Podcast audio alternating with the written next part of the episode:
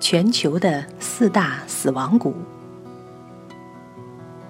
在前苏联、美国、意大利和印尼，存在着地球上著名的四大死亡谷，但其恐怖景象并不相同。苏联勘察加半岛克罗诺基山区的死亡谷，长达两公里，宽一百米至三百米不等，地势凹凸不平，坑坑洼洼。不少地方天然硫磺嶙峋露出地面，到处可见狗熊、狼獾以及其他野兽的尸骨，满目凄凉。据统计，这个死亡谷已吞噬过三十条人命。苏联科学家曾对这个死亡谷进行过多次冒险性考察和探索，但结论仍是众说纷纭。在美国加利福尼亚州和内华达州相毗邻的山中，也有一条非常大的死亡谷，长达二百二十五公里，宽约六至二十六公里不等，面积约一千四百多平方公里。峡谷两侧悬崖峭壁，地势十分险恶。据说，一九四九年。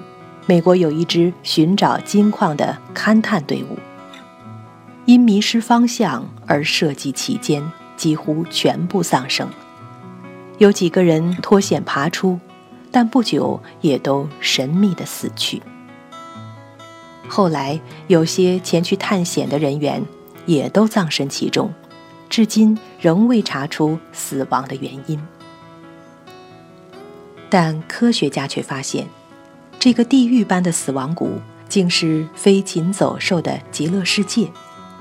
据调查统计，这个地方繁衍着两百多种鸟类、十九种蛇类、十七种蜥蜴、一千五百多头野驴。这些动物在那里生活的悠然自得、逍遥自在。至今，人们也弄不清楚它为何独得对人类如此凶残。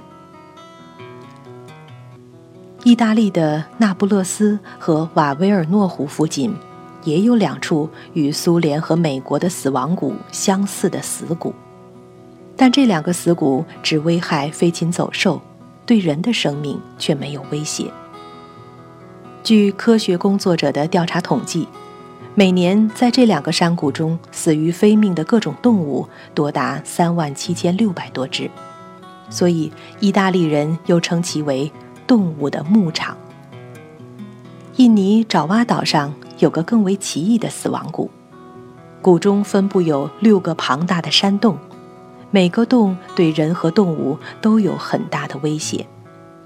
只要靠近洞口六七米远，就会被一股神奇的力量吸入洞内。